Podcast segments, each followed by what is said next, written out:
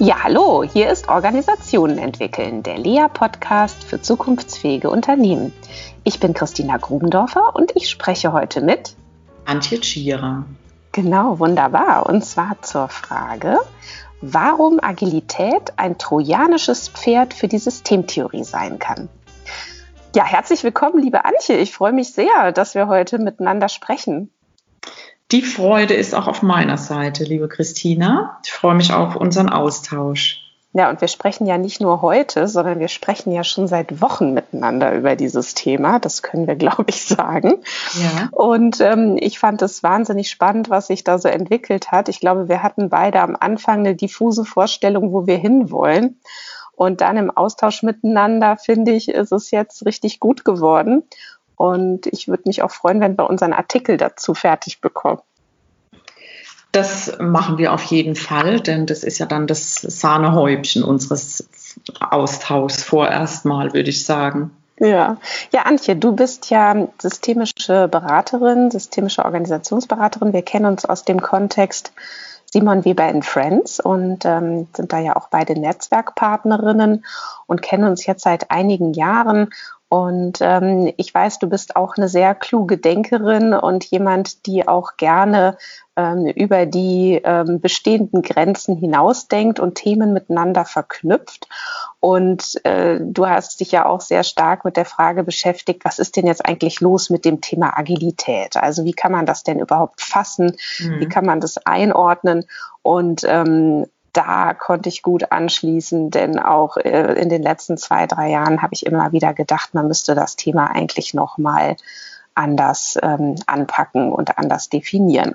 Und vielleicht müssen wir es jetzt sogar retten vom Untergang. Okay, dann mal los. ja, wir haben uns ja erstmal gefragt, was ist denn eigentlich Agilität und was ist die andere Seite?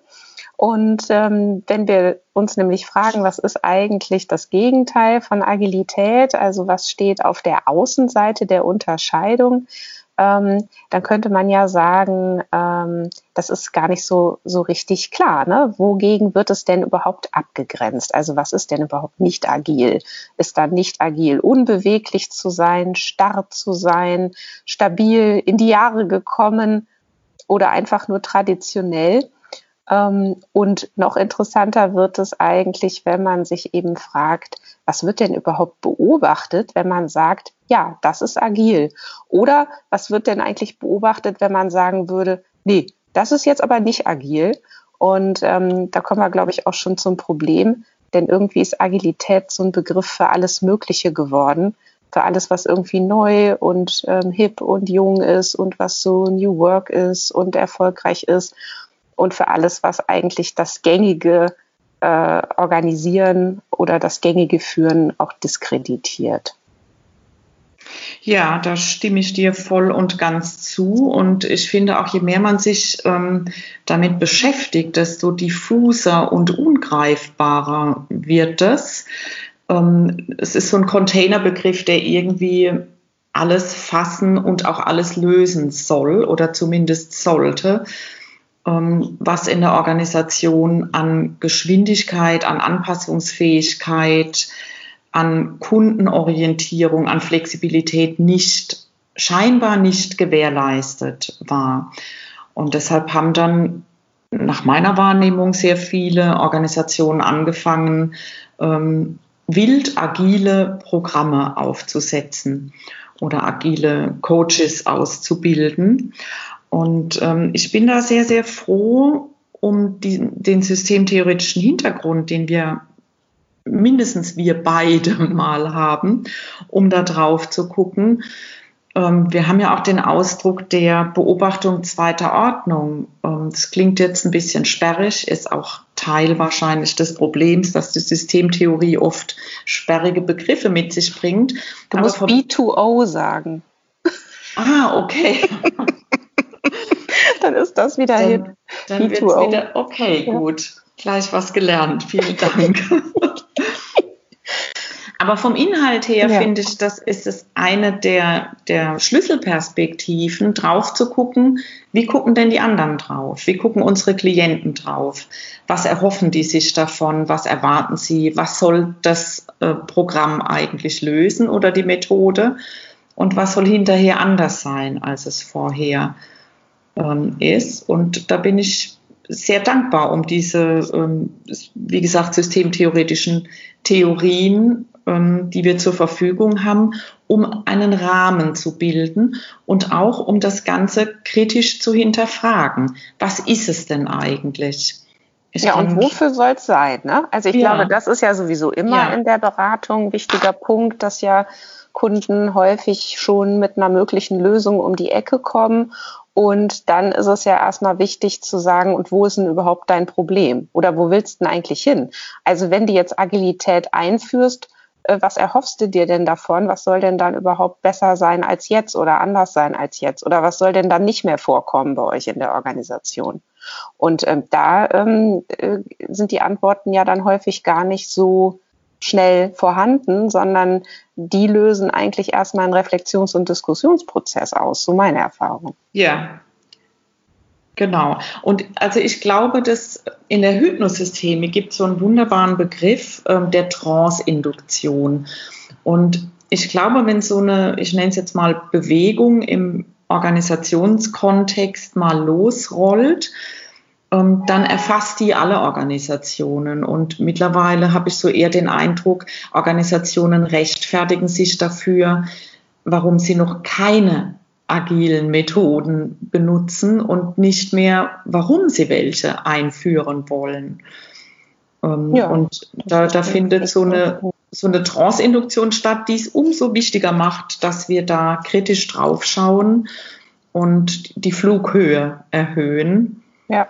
Und, genau, und das kann man ja. ja vor allen Dingen schon mal machen, indem man sich mal die gängigen Definitionen von Agilität anschaut ähm, die ja häufig ähm, mit Anpassungs- und Überlebensfähigkeit einer Organisation daherkommen. Ja. So, und da würde man ja sagen, na ja, also ähm, Überlebensfähigkeit einer Organisation, das ist natürlich jetzt äh, recht tautologisch, das mit Agilität gleichzusetzen. Ja. ja. Denn das äh, will natürlich jede Organisation. Wie könnte man dazu schon Nein sagen? Genau, und ähm, also vor allen Dingen finde ich auch kritisch zu betrachten, dass damit auch immer so ein bisschen tendenziell eine leichte Selbstabwertung ähm, der, Organ der eigenen Organisation mit einhergeht, weil da ist irgendetwas, das wir noch nicht können, aber unbedingt lernen müssen, um up-to-date zu sein, um mit den anderen irgendwie mitschwingen ähm, zu können. Und der andere Punkt, der, der uns ja da auch stutzig gemacht hat, es ähm, sind nicht Organisationen, die es nach wie vor noch gibt, ähm, so und so schon agil und haben es aber womöglich gar nicht auf dem Schirm, sprich äh, in ihrer eigenen Selbstbeschreibung mit drin. Äh, denn wenn sie es nicht wären, also wenn sie sich nicht an ihre relevanten Umwelten anpassen könnten, im Innern sich nicht verändern könnten, dann würde es sie es nicht mehr geben. Genau, also wenn man diese Definition so übernehmen würde und sagen würde, ja, okay, also Agilität ist gleich Anpassungs- und Überlebensfähigkeit einer Organisation, dann müsste man ja sagen, alle Organisationen, die es zum jetzigen Zeitpunkt noch gibt, sind agil. Zumindest in Teilen. Ja. Aber ähm, ich glaube, sie sind auch deshalb agil, weil sie und äh, du hast ja eingangs die andere Seite der Unterscheidung erwähnt. Was ist denn ähm, die andere Seite von agil? Ähm, ich vermute, oder das haben wir ja auch so diskutiert, dass, ähm, dass die Organisationen deshalb auch ähm, zum Teil agil sind und immer noch leben oder sich entwickeln, gedeihen und wachsen, weil sie auf der anderen Seite eben auch stabil sind. Und ähm, das finde ich eine ganz brauchbare Unterscheidung äh, zwischen agil und stabil zu unterscheiden, um in Organisationen zu gucken, zu beobachten, wo sind die denn agil und wo könnten sie es vielleicht noch mehr werden und wo sind sie stabil. Ja, genau. Und da sind wir ja bei unserem Kern der Paradoxiebearbeitung. Mhm. Denn wir würden ja immer sagen, Organisationen tun gut daran, eben auch Gegensätze sich anzuschauen und zu bearbeiten und sich immer wieder zu fragen, wann ist das eine und wann ist auch das andere richtig? Oder wenn wir an der einen Stelle in der Organisation äh, agil arbeiten, dann können wir an einer anderen Stelle durchaus auch nicht agil arbeiten und beides ist gut und beides ist richtig und wichtig. Genau. So, und das wäre ja, wenn man jetzt sagt, ähm, also ich würde ja nicht mitgehen zu sagen, agil ist mhm. gleich anpassungsfähig, mhm. ne? denn das wäre ja das nach vorne stellen der einen Seite. Ne? Also äh, zu sagen, oder andersrum, ne? also anpassungsfähig ist der, der agil ist. So, wenn wir jetzt aber sagen, wir gehen eher in diese Gegensätze, dann würden wir ja sagen, äh, nee, nee, anpassungsfähig ist, wer beide Seiten gut bearbeiten kann. Ja. Und ähm, zu den richtigen Themen. Also wenn man das, das identifizieren kann, wo brauchen wir denn Stabilität? und wo brauchen wir mehr Agilität und das dann in den Rahmen der Organisation setzt und sagt, okay, wie können wir das organisieren, diese Paradoxie-Bearbeitung, ähm, dann wäre ich zufrieden. Ja, genau. Nun ist es ja auch nicht verwunderlich. Ich meine, so eine, wenn wir sagen, Agilität ist ja auch eine Art Management-Mode, ja, und daraus mhm. entstehen eben bestimmte Methoden, dann haben wir beide ja auch nochmal überlegt, was ist denn daran eigentlich so attraktiv? Ne? Also wieso kommen immer wieder neue Moden und alle springen drauf und es gibt die ersten, die dazu ein Geschäftsmodell entwickeln und die nächsten und dann wird es ein Riesenhype. Und ähm, da haben wir ja auch äh, gesagt, na ja, na klar, es ist natürlich auch einfach attraktiv, sich mit neuen Dingen zu beschäftigen, denn neu hat ja irgendwie immer so eine Bewertung von besser als das alte, ja, was wir natürlich jetzt äh, so mhm. gar nicht normativ äh, äh, so lassen würden. Aber es hat auch für die Mitarbeitenden natürlich ein schönes Versprechen, etwas Verheißungsvolles. Ja, also man kann hier ähm, sagen, da bin ich mit dabei. Also ich bin da ganz vorne mit dabei. Wir sind modern, wir sind, äh, wir machen das. Wir haben bei uns agile Methoden eingeführt. Das hatte ja wirklich äh, etwas ganz, ganz äh, Positives und Attraktives. Was ja erstmal ja. nicht schlimm ist, ne? Ja, also, ja. ja. genau.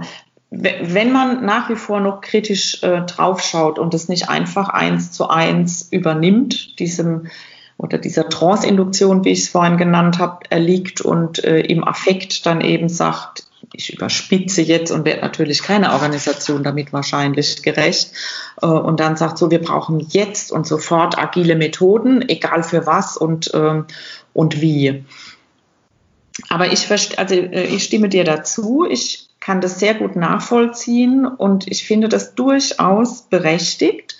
Zum einen, weil es doch so ein bisschen was Verheißungsvolles ist im Sinne von, wir werden schneller, wir werden wendiger, wir werden flexibler. Und das liegt ja auch in der Luft, also mit dem Ansteigen von, von komplexen Herausforderungen, von komplexen Umwelten, von nicht mehr kontrollierbaren und beherrschbaren Umwelten ist natürlich auch das Bedürfnis, sich schneller einstellen zu können auf neue Situationen, umso größer.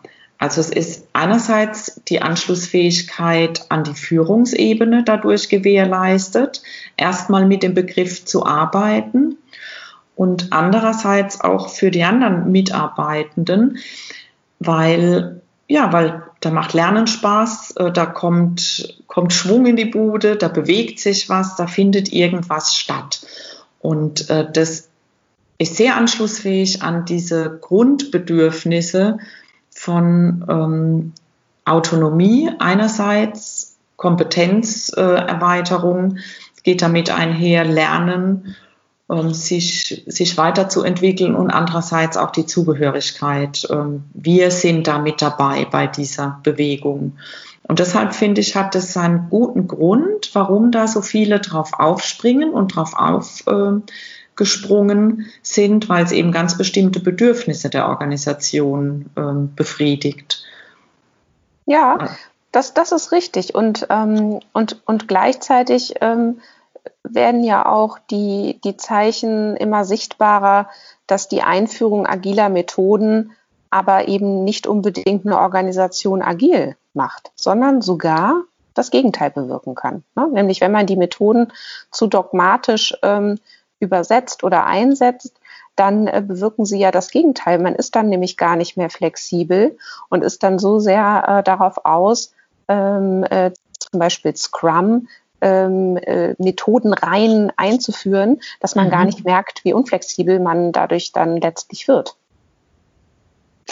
Genau. Und ähm, also, weil du gerade von, von unflexibel sprichst, das war so mein Aha-Erlebnis bei, bei einem der letzten Leas Lunchtimes, als es um das Thema Agilität ging, wonach wir dann auch nochmal verstärkt in die Diskussion gegangen sind. Dieser Gedanke oder diese Erkenntnis, wenn wir es als Methode fest implementieren, bewirkt es unter Umständen das Gegenteil. Als mir das klar geworden ist äh, bei dieser Lunchtime, dann dachte ich, also jetzt müssen wir auch erst recht äh, kritisch drauf gucken und systemtheoretisch das Ganze reflektieren und einbetten, denn das wäre ja fatal oder das ist ja auch fatal, wie wir es in vielen Organisationen beobachten können, was da passiert, dass die agilen Methoden vor lauter, wir müssen uns an die Methode halten, eben überhaupt nicht mehr anpassungsfähig sein können. Ja, wenn nämlich die Theorie fehlt. Ne? Ja. Also wenn nämlich Methoden einfach eingesetzt werden und die Theorie aber nicht da ist, also die Theorie, wie funktioniert denn eigentlich zum Beispiel so eine Organisation, dann kann ja die Methode auch gar nicht organisationsspezifisch angepasst werden. Das heißt, sie wird starr übernommen und dann scheitert sie eher und bringt eben nicht die gewünschten Erfolge. Und dann heißt es dann plötzlich, ja, die Methode war aber schlecht. Oder dann ist sogar das ganze Konzept plötzlich Mist. Und ich meine, das ist ja auch im Moment zu beobachten in der Praxis. Ähm, äh, alle reden ja schon wieder davon, ja, Agilität können wir ja schon wieder beerdigen mhm. und so weiter. Das funktioniert ja gar nicht. Oder damit können, äh, können wir ja gar nicht agiler werden. Das wundert mich aber überhaupt nicht. Ja, weil eben ähm, äh, Methoden die kleinen Schwestern zwar von Theorien sind, aber ähm, äh, man muss sie schon verstehen.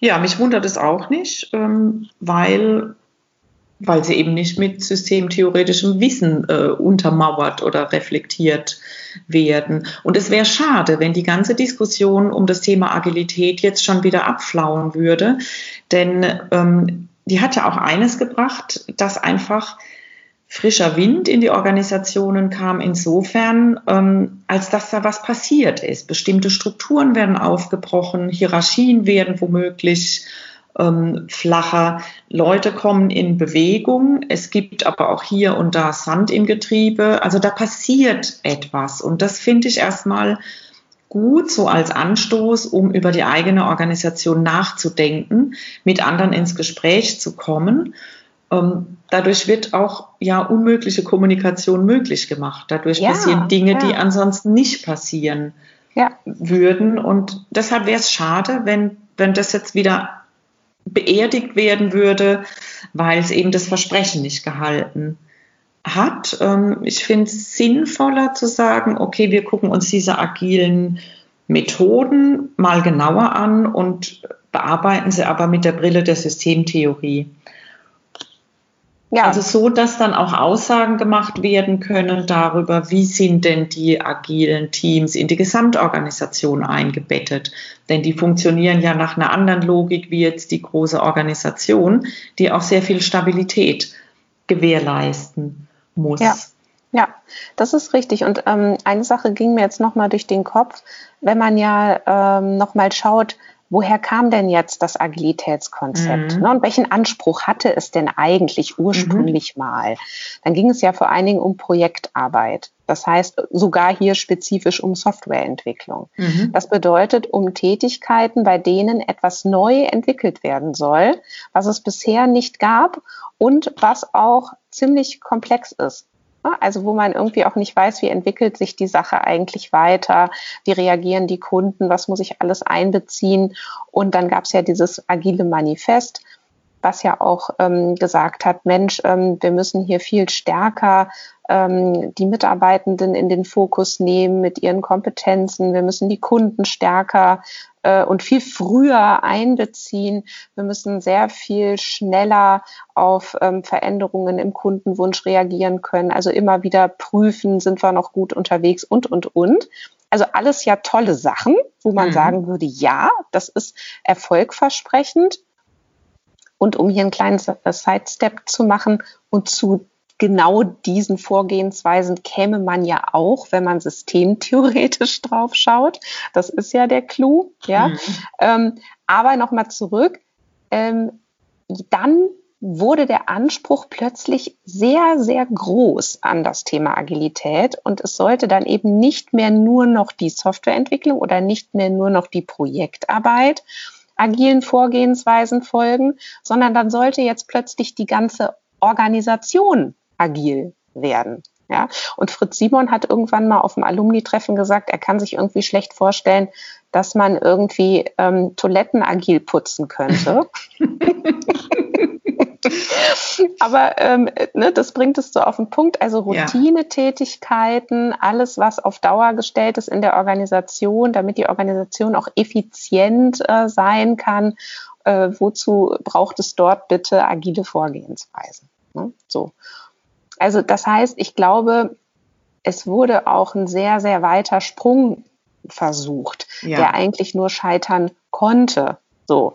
Und wenn wir uns aber nochmal besinnen, was, an welcher Stelle sollte es eigentlich eingesetzt werden, dann kann man ja sagen, ja, äh, immer wenn etwas neu entwickelt wird, immer wenn gefragt wird, äh, wie können wir es denn anders und besser machen, dann kann man so vorgehen.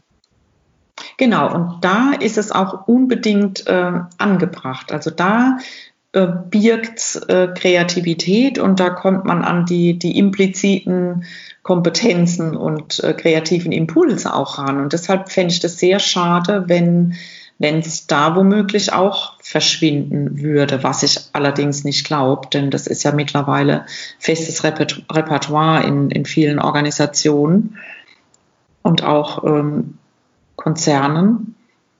Aber da ist es, wie du sagst, man muss ganz genau fragen, wofür ist es denn eigentlich gut? Und dann im zweiten Schritt, und wie organisieren wir das jetzt, dass das dort seine Wirkung entfalten kann und dass das, was aus diesen agilen Teams äh, entspringt, dann auch später Eingang in die Organisation finden kann und nicht irgendwo verpufft oder an, an den stabilen Elementen der Organisation dann womöglich scheitert. Ja. Lass uns mal zur Systemtheorie kommen, ne? weil wenn mhm. wir sagen hier Agilität als trojanisches Pferd für die Systemtheorie, dann würden wir ja sagen, die Systemtheorie, die fragt weiter. Ne? Also eigentlich ähm, ist sie äh, dort, also sie ist sehr gut anschlussfähig an all das, was Agilitätskonzepte predigen oder versprechen. Denn zu denselben Dingen würde man eben auch kommen, wenn man jetzt gar nicht von der Agilität her draufschauen würde, sondern einfach die Systemtheorie nutzen würde. Also mal angenommen, man würde, hätte noch nie was von Agilität gehört, würde man, wenn man Organisationen systemtheoretisch hinterfragt und auch auf Basis von Systemtheorie berät, zu denselben Empfehlungen kommen, was zu tun ist. Nämlich zum Beispiel hm. ähm, regelmäßige Reflexion, iterative Schleifen, ne, auch sehr kurzzyklisch, also nach mhm. dem Motto, ich sehe ja immer erst dann, was ich gemacht habe, wenn ich beobachte, was passiert. Ne, und die relevanten Umwelten reinzudenken. Also sprich, den Kunden zum Beispiel sehr früh mitzudenken. Genau, man würde zu diesen Ergebnissen kommen, wenn ähm, die Systemtheorie genauso attraktiv wäre sage ich jetzt mal etwas frech. Ich erlaube mir das auch zu sagen, weil ich äh, leidenschaftliche äh, Praktizierende äh, der Systemtheorie bin und total dahinter stehe und diese, wie gesagt, diese Konzepte auch fantastisch finde, um auf Organisationen zu schauen und mit Organisationen zu arbeiten damit. Aber ich glaube, sie ist einfach alleine von der Sprache her, vom Auftreten her nicht so anschlussfähig wie die Agilitätskonzepte. Ich finde alleine der Begriff agil, ähm, der ist schon an das Ganze, was man als Mitarbeiter auch möchte. Kreativ sein, mitarbeiten, ähm, irgendwie am Puls der Zeit sein. Das bringt er mit sich. Systemtheorie weniger.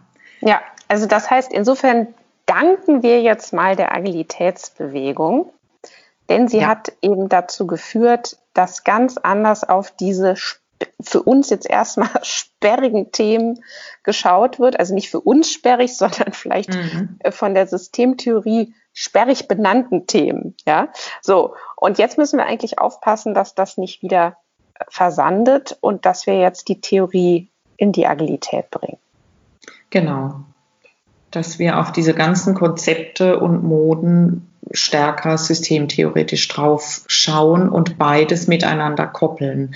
Also das, das ist der Gewinn schlechthin, finde ich. So, und Systemtheorie ist ja für viele überhaupt das Wort Theorie. Also man ja, braucht ja genau. nicht mal System. Nur, also Theorie ist ja schon zum Augenverdrehen. Ne? Also wie oft ähm, äh, äh, bekommt man dann auch äh, im Rahmen von Kundenprojekten gesagt, ja, ja, aber dann machen Sie nicht so viel Theorie, ne? kommen wir dann schnell zur Praxis und dann soll es gleich ganz handlungsleitend sein und mhm. nee, nee, da wollen wir gar nicht so viel rumdiskutieren, warum das so ist.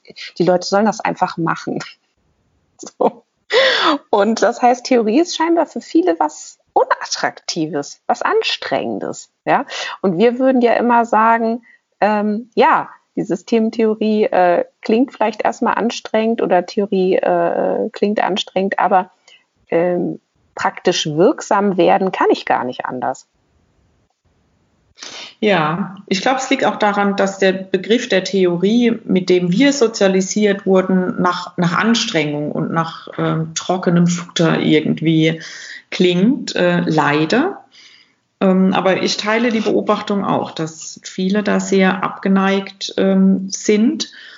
Unser Kollege Thorsten Groth hat mal so einen sehr schönen Satz gesagt. Ähm, der sagte, wenn Theorie einen kleinen Unterschied macht, dann ist sie doch schon ganz schön praktisch.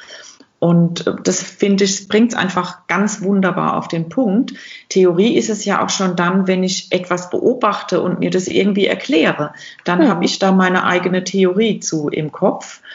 Und ähm, also es, es hat jeder auch seine, seine Theorien. Also dann kann man doch auch gleich die nehmen, mit der man dann tatsächlich die Probleme der Organisation äh, lösen kann. Aber wir müssen mit dem System arbeiten und wenn Theorie einfach nicht attraktiv ist und nach Trockenheit klingt, dann muss man das irgendwie auffrischen und verlebendigen. Und ich finde, das hat die ganze Agilitätsdiskussion alleine schon ähm, getan. Das hat sie geschafft, auf jeden mhm. Fall. Die schöne neue Arbeitswelt. Genau. Und ähm, welche Bedürfnisse werden da angesprochen? Ne? Autonomie, Zugehörigkeit, ähm, Sinn. Das passt auch gut zur Purpose-Debatte. Ja. Und es ist ja für Organisationen wirklich zum Attraktivitätsmerkmal geworden. Man ist einfach kein attraktiver Arbeitgeber mehr, wenn man nicht zumindest irgendwo ein Kanban-Board hängen hat oder ein, ein Company-Board und dann gibt es irgendwelche Dailies von irgendwelchen Teams, die sich dort ähm, dann jeden Morgen 15 Minuten davor stellen. Also wenn man sowas nicht anzubieten hat oder nicht zumindest irgendwo eine Lounge oder irgendeinen tollen, attraktiven Workspace oder ein Lab, dann hat man ja als Arbeitgeber schon verloren heutzutage. Also nicht, mhm. dass man es wirklich hätte, aber so wird es ja wahrgenommen. Und ähm, junge Talente, die gucken da sehr, sehr stark darauf, wie ist denn da die Arbeitsatmosphäre. Und eine schöne Arbeitsatmosphäre hat eben dann ganz viel mit diesen ähm, Methoden auch zu tun, so zu arbeiten.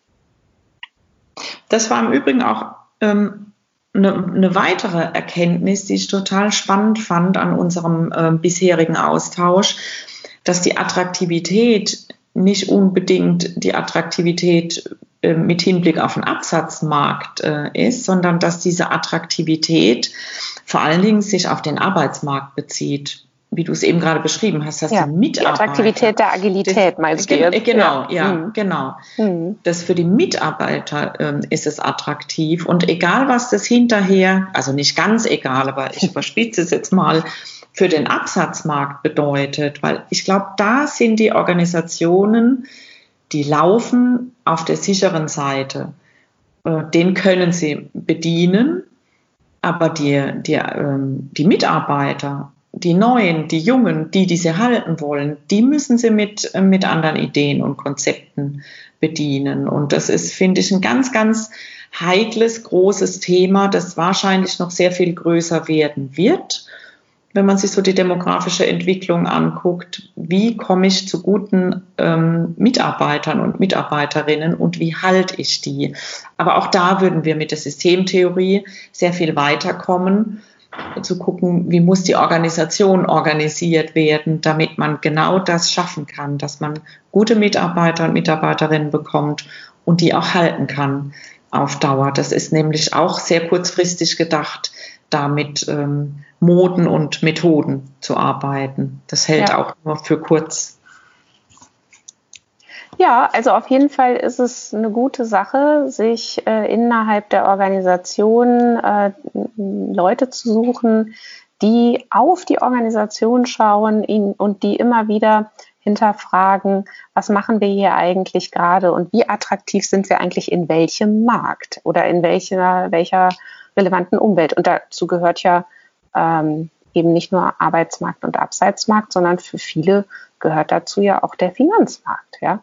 Und auch mhm. dort ähm, äh, gibt es immer höhere Ansprüche von ähm, Investoren an zum Beispiel ähm, solche Arbeitsmethoden. Also ich habe das jetzt äh, kürzlich wieder gehört bei so äh, Business Angels, die mir also erzählten, sie wollen tatsächlich äh, auch sehen, wie sind Raumkonzepte äh, geplant, äh, also genau wie, wie wird die Zusammenarbeit organisiert.